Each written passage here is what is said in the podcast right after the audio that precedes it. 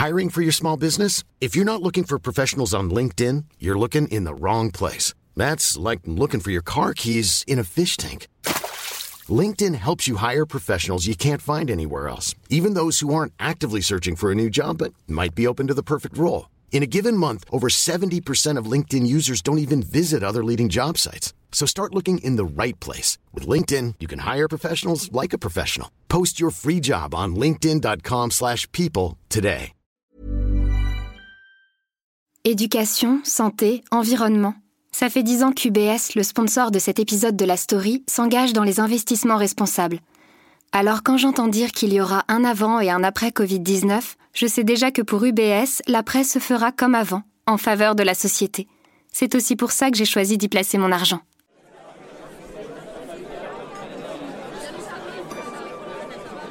Il n'y a plus une minute à perdre. En ce jour de la relève aux échos, je ne vous parle pas du bouclage du journal un peu spécial avec ses 150 invités qui ont eu le privilège mais aussi la responsabilité d'écrire un journal en grande partie consacré au thème de la transition écologique. Non, il n'y a plus une minute à perdre, c'est le message alarmiste et urgent de l'ONU pour éviter la catastrophe climatique qui s'annonce à l'horizon. Je suis Pierrick Fay, vous écoutez La Story, le podcast d'actualité des échos, et je vous ai concocté aujourd'hui un épisode un peu spécial autour de plusieurs journalistes d'un jour à la veille de l'ouverture de la COP25.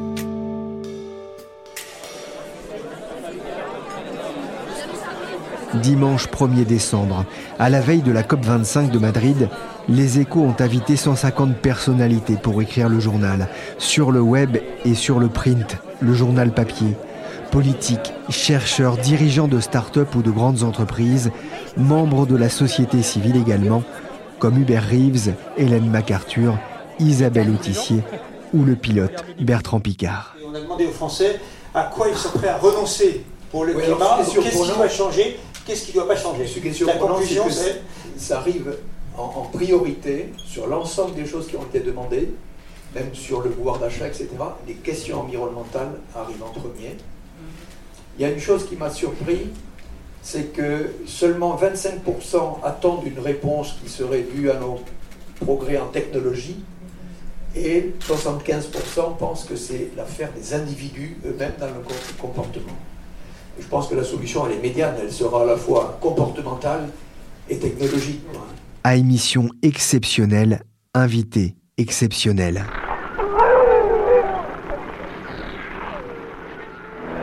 J'ai 39 ans, j'ai fait des études de médecine et depuis 15 ans que j'ai terminé, euh, j'ai fait toutes sortes d'expéditions, que ce soit dans la mer, euh, la montagne, euh, d'une manière générale les régions désertiques.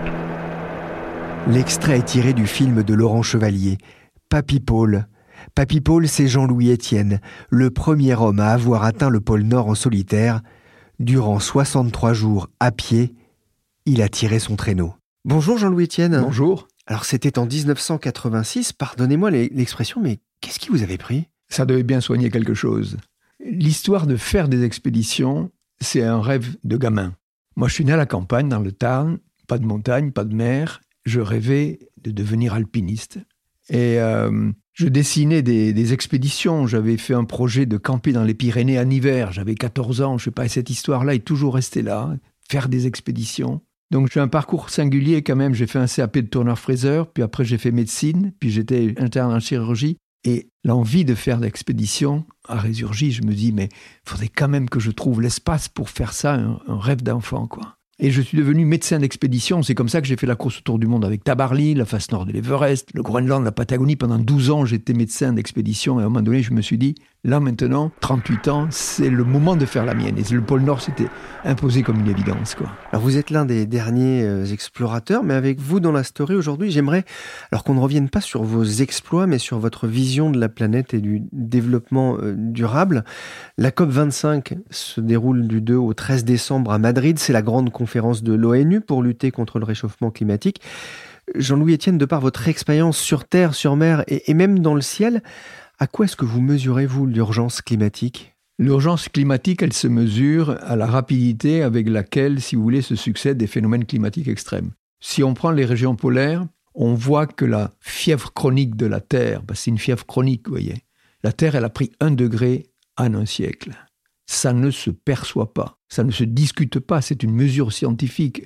Personne n'est capable de percevoir l'élévation de température moyenne de la Terre de 1 degré en un siècle. On ne parle que du temps qui fait. C'est une fièvre chronique exactement comme l'être humain a pris un degré, on a 38. La Terre, elle en est là aujourd'hui, elle entre dans la phase de complication.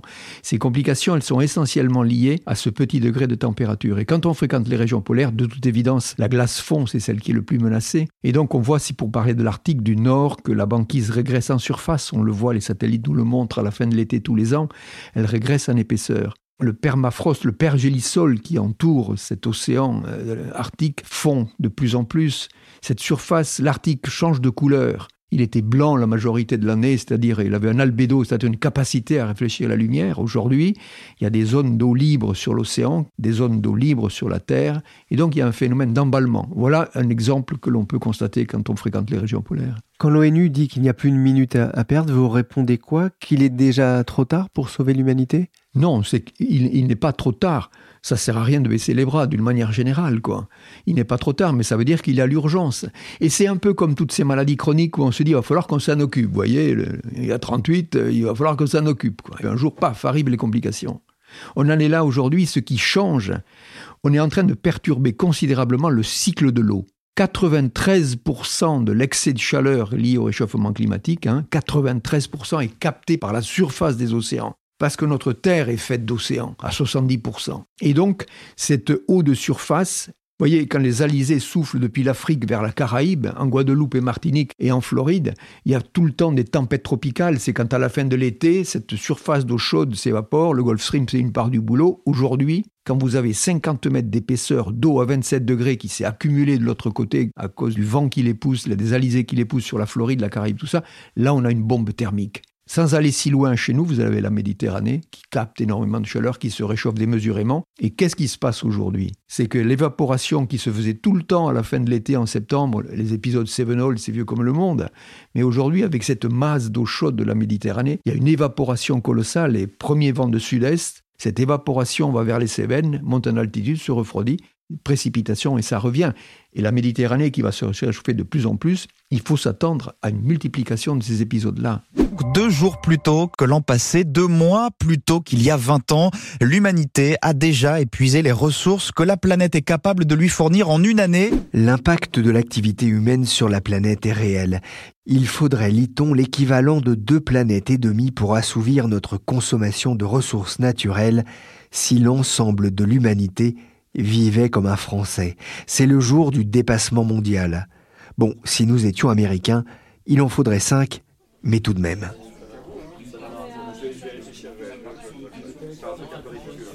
Parmi les 150 invités présents dans la rédaction des échos, je me suis tourné vers quelques-uns. Ce ne sont pas des acteurs de la vie publique ou du monde associatif, mais des consommateurs, comme vous et moi. Bonjour Laurence Lascari. Bonjour. Vous êtes productrice, vous avez fondé de l'autre côté du périph' une société qui vise à valoriser l'image de la banlieue et de ses réussites. Bienvenue en Seine-Saint-Denis, au pays du béton et du chômage. En exclusivité, le premier habitant du 9-3 à gravir l'Himalaya. Je vais marcher pendant un mois là. C'est la seule idée que tu as eue dans l'année, c'est je vais dire je vais marcher. Le film s'appelle L'Ascension. Aujourd'hui, quand on écoute le message de l'ONU, on peut avoir l'impression que gravir l'Everest, c'est une sinécure à côté de trouver une solution contre le réchauffement climatique. Mais vous, Laurence Lascari, quelle est votre principale préoccupation en matière d'environnement? C'est très difficile de hiérarchiser parce qu'il y a beaucoup de sujets qui me préoccupent en ce moment et, euh, et on est alerté tous les jours. Euh, peut-être que euh, si je devais en retenir un, ce serait euh, les déchets, la pollution de l'environnement avec les, déchets produits par nos activités. Ça, c'est quelque chose qui, que vous voyez, vous, tous les jours? Oui, bien sûr, c'est quelque chose auquel on est confronté au quotidien et c'est aussi quelque chose sur lequel on peut agir à l'échelle individuelle. Donc, comme des, colibris, chacun peut faire sa part et, et c'est peut-être pour ça que je le retiendrai en premier parce que c'est une problématique qui nous touche individuellement, pour laquelle on ne peut pas se dédouaner euh, sur euh, des États ou euh, des entreprises au loin. On a aussi notre propre responsabilité et la possibilité d'agir. Il a 39 ans, c'est le chef étoilé d'un restaurant gastronomique parisien, le Lucas Carton. Il s'appelle Julien Dumas et sa principale préoccupation est celle d'un père de famille. Euh, ma principale euh, préoccupation en matière d'environnement, c'est de vraiment essayer de laisser un maximum euh, quelque chose à mes enfants, c'est-à-dire essayer d'être le plus propre possible, on va dire, si c'est un mot que je peux employer propre euh, de façon euh, à leur expliquer euh, comment est-ce qu'il faut se nourrir, la façon dont il faut penser déjà son alimentation, c'est-à-dire consommer de saison, consommer un maximum au niveau de petits producteurs. Donc ça, effectivement, j'essaye de les emmener un maximum sur les marchés. Et puis moi, comment est-ce que je pense aujourd'hui au niveau de la restauration et de mon activité d'avoir un plus gros engagement au niveau de l'environnement C'est j'ai l'impression que aujourd'hui tous les cuisiniers, en tout cas la plupart, parce qu'on ne peut pas faire une généralité de tout ça, ont oublié ce lien qui peut nous unir à la terre, c'est-à-dire que on ne fait que transformer de produits euh, locaux, enfin moi en tout cas pour le restaurant locaux. Et du coup, euh, j'essaye de mettre en valeur ça, c'est-à-dire que dans, dans ce qu'on fait au quotidien, valoriser déjà tout le travail des artisans, euh, tout ce qui est maraîcher, tout ce qui est pêcheur, et un maximum aussi de faire en sorte de transmettre à mes équipes pourquoi est-ce qu'on le fait et dans quel but. Il faut pas oublier une chose, c'est que l'homme a commencé à se nourrir avec des produits sauvages et c'est vrai que j'ai l'impression qu'on a perdu un peu cet aspect justement qu'on a le, lien qu'on a avec la nature, c'est-à-dire euh, chasser euh, juste ce qu'il faut, cueillir juste ce qu'il faut. Et il y a même aussi, je pense, des vertus qu'on ne connaît pas forcément dans les plantes et les forêts. Donc je suis en train vraiment de travailler là-dessus. Pour mon dernier invité dans la story, je suis allé à la rencontre de Philippe Chevillet. Il est journaliste au service culture des échos et il m'a présenté Stanislas Nordet. Comédien, metteur en scène, il dirige le Théâtre national de Strasbourg, à quelques dizaines de mètres d'une rivière, affluent du Rhin, qui s'appelle l'île. Ben, je pense que c'est euh, l'eau, l'eau, la mer, les déchets euh, déversés euh, partout, à la fois dans les, dans, les rivières, dans les fleuves, euh, dans la mer, pas seulement le, plastique, hein, dont on parle beaucoup, mais quand même un des écosystèmes qui, qui, qui nous permet d'être là et de continuer à être là. Donc je pense à cet endroit-là que ma plus grande angoisse se, se concentre sur, sur l'environnement. Jean-Louis Etienne, après le pôle Nord, vous avez participé à des expéditions euh, scientifiques, hein, Polar Observer Antarctica, l'expédition euh, Clipperton. Vous sillonnez la, planète en bateau et même en ballon, j'ai vu ça. Depuis plus de 30 ans que vous le faites, vous avez vu la planète changer? Oui, je l'ai vu changer. Vous évoquez en ballon. J'ai traversé le pôle Nord en ballon en 2010. Donc j'ai été au pôle Nord en 1986 par la surface en marchant sur la banquise, quoi. Hein. La banquise, c'est quelque chose qui n'est pas homogène parce que c'est une croûte de glace qui, qui faisait 1m80 en 1986 d'épaisseur. Aujourd'hui, elle fait 1m20. Donc cette croûte de glace, elle travaille, elle dérive, elle est chaotique, mais elle était compacte quand, en 1986. Je l'ai traversée donc en 2010 en ballon. Depuis le ballon, en altitude, on voit l'océan austral. Et j'ai eu la surprise, c'était en début avril, c'est-à-dire la fin de l'hiver arctique, j'ai eu la surprise de voir des étendues d'eau libre, chose qu'il n'y avait pas en 1986. Deuxième constat, j'ai traversé l'Antarctique, là on change de pôle, c'est au sud, depuis le bout de la péninsule jusque de l'autre côté en passant par le pôle sud. Les 600 premiers kilomètres, qui étaient une plaque de glace accrochée à la péninsule, ont disparu une partie en 2000 et une partie en 2002. Donc on ne pourrait plus refaire cette intégralité de traversée de l'Antarctique. Comment limiter la hausse des températures à 1,5 degré sur le globe en limitant les émissions de gaz à effet de serre? Alors comment? En réduisant l'impact de l'activité humaine, des usines, des centrales à charbon, des voitures ou des avions? Jean-Louis Etienne, il n'y a pas de solution miracle? Il n'y a pas de solution miracle, ça n'existe pas. Si vous voulez, notre civilisation, notre société aujourd'hui, depuis deux siècles, s'est développée, a prospéré sur euh, l'apport énergétique et chimique, effectivement, du pétrole, du gaz et du charbon. Ça s'est développé là-dessus. À l'heure actuelle, aujourd'hui, 80% de l'énergie consommée à l'échelle planétaire, elle vient des énergies fossiles. Et ce sont ces énergies fossiles, par la combustion, qui seront responsables du réchauffement climatique. Donc vous voyez, passer de 80% à une énergie totalement décarbonée, le chantier est énorme. Donc ça veut dire qu'il faut en amont développer les énergies renouvelables. Elles ont une faible densité, il faut multiplier les capteurs, il y a des progrès qui sont faits, il faut les stocker le plus possible. Mais ça devient compliqué si vous voulez. Si on ne réduit pas considérablement ce 80% à beaucoup moins, on ne va pas y arriver. Quoi. Et donc ça c'est important, il faut produire des énergies décarbonées et réduire les émissions de CO2. Les petits ruisseaux font les grandes rivières. La somme des initiatives individuelles peut apporter sa contribution à l'environnement. Je suis retourné voir les invités de la story dans la rédaction des échos pour leur poser la question suivante.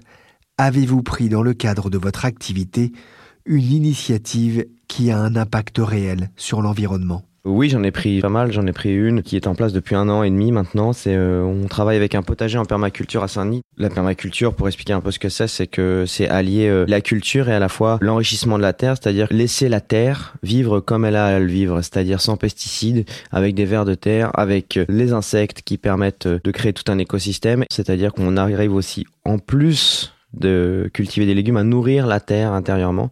Donc je trouve que ça c'est magnifique parce que votre sol s'enrichit. Vous avez des légumes en plus qui sont vraiment très bons et qui sont très riches en vitamines, enfin qui contiennent plein de choses. Donc voilà, c'est un travail. Mais en plus de ça, c'est qu'à l'intérieur de Paris, on arrive de janvier à novembre à avoir un compost. C'est-à-dire que tous les déchets végétaux, la même personne qui a ce potager en permaculture à Saint-Denis, eh ben elle récupère tous les déchets végétaux et elle en fait un compost. Donc je trouve ça vraiment super quoi. Laurence Lescari, est-ce que vous avez pris dans le cadre de votre activité une initiative euh, qui a un impact réel sur l'environnement? Oui, alors tous nos prochains tournages seront labellisés EcoProd. Et l'EcoProd, c'est une initiative euh, assez récente, hein, qui n'a pas 10 ans, et euh, qui vise à changer nos pratiques parce que en termes d'empreinte carbone, euh, les tournages sont aussi euh, assez polluants, consomment beaucoup d'énergie et des professionnels ont mis en place des bonnes pratiques, des guides. Il y a même des référents aussi EcoProd, des consultants auxquels on peut faire appel pour réduire notre empreinte carbone. En fait, ça peut être fait très simplement. Donc, ça passe par des, choses qui relèvent du bon sens à euh, le changement de certaines habitudes. Stanislas Nordet, je vais vous poser la même question qu'aux autres. Avez-vous pris dans le cadre de votre activité une initiative qui a un impact réel sur l'environnement?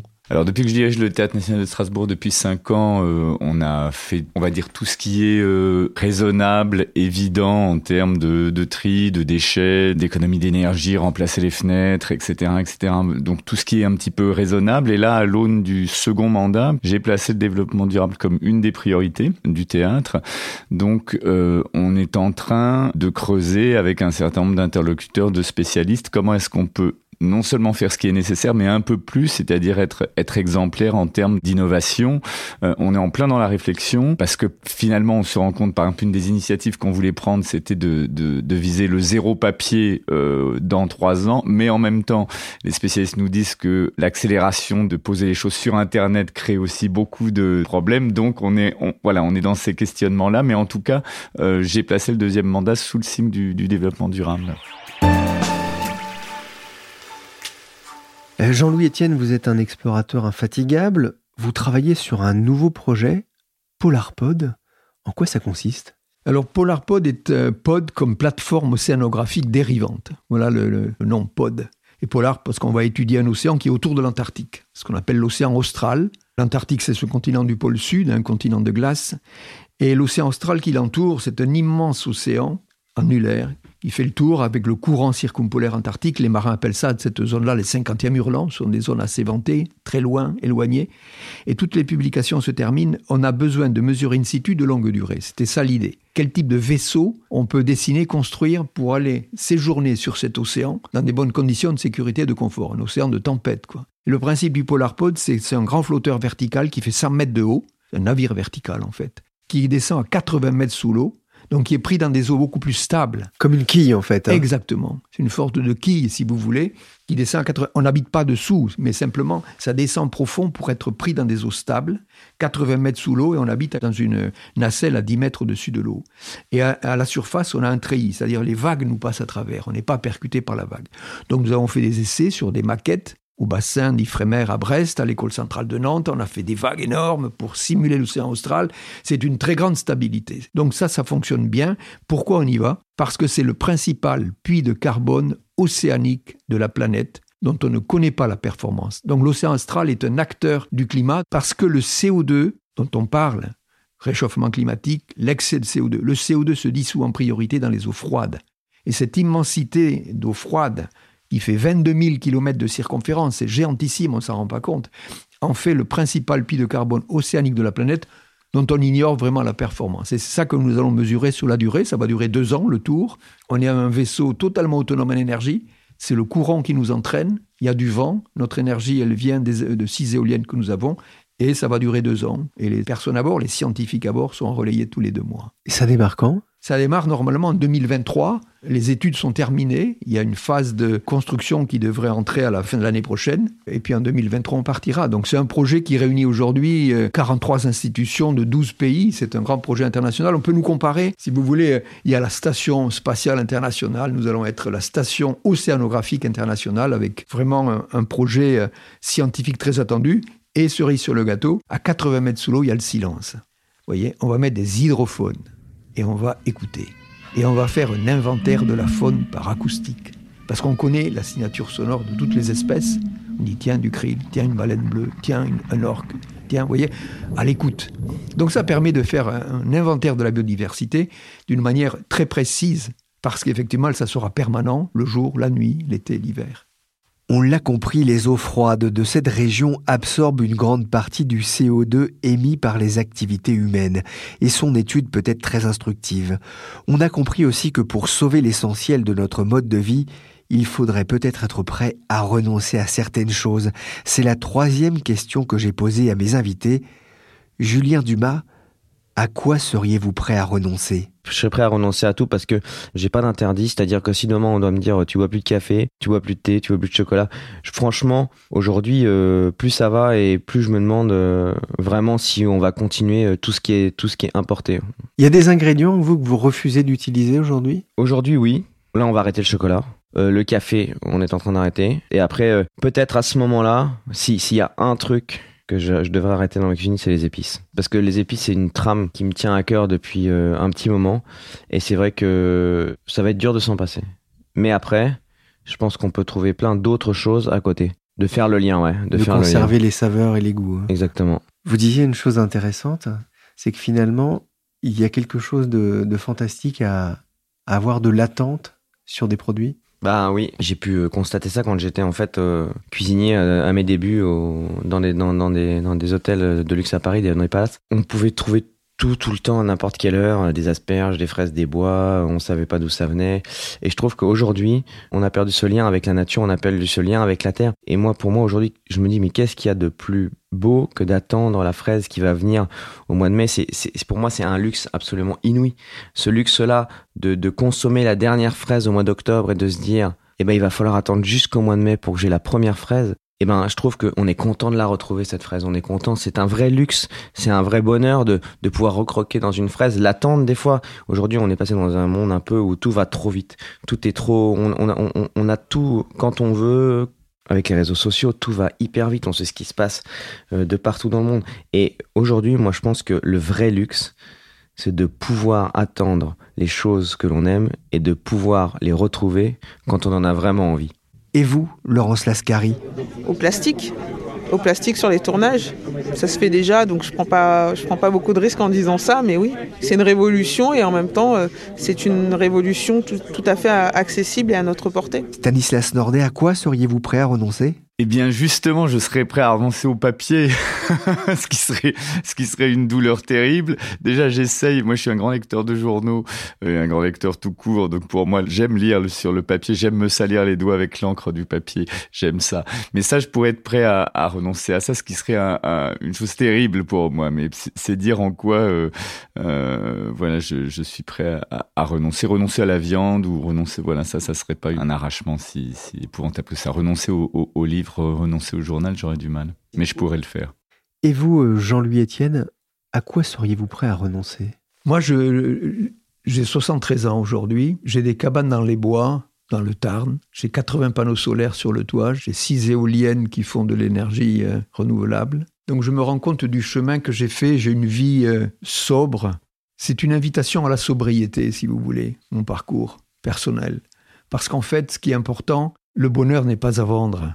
Vous voyez, sinon les riches seraient très heureux. Ils ne l'ont pas encore démontré, quoi.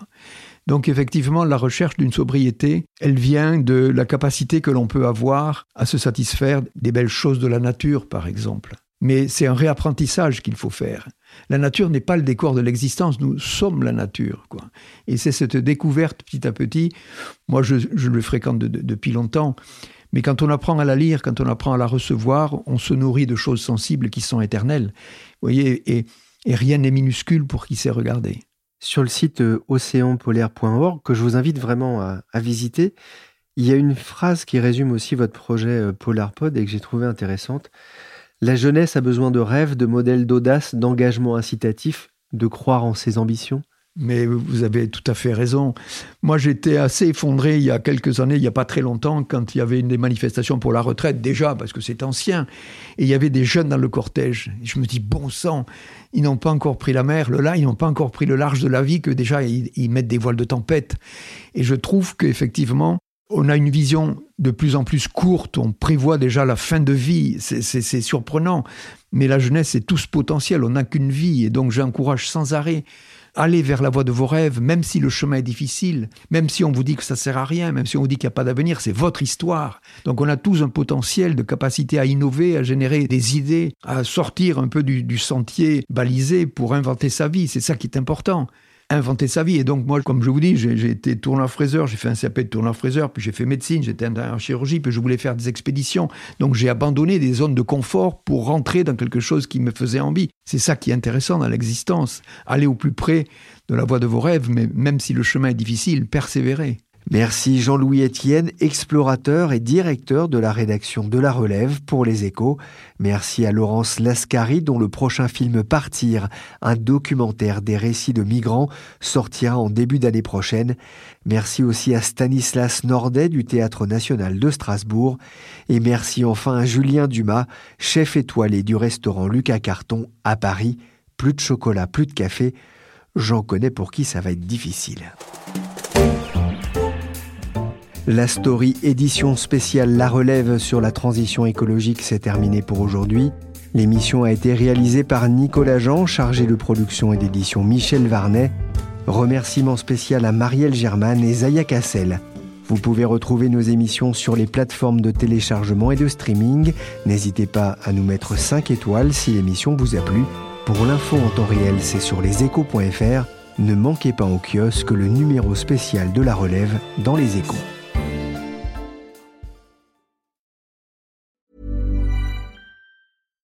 Deserves the best, and there's no better place to shop for Mother's Day than Whole Foods Market. They're your destination for unbeatable savings, from premium gifts to show-stopping flowers and irresistible desserts. Start by saving 33% with Prime on all body care and candles. Then get a 15-stem bunch of tulips for just $9.99 each with Prime. Round out Mom's menu with festive rosé, irresistible berry chantilly cake, and more special treats. Come celebrate Mother's Day at Whole Foods Market.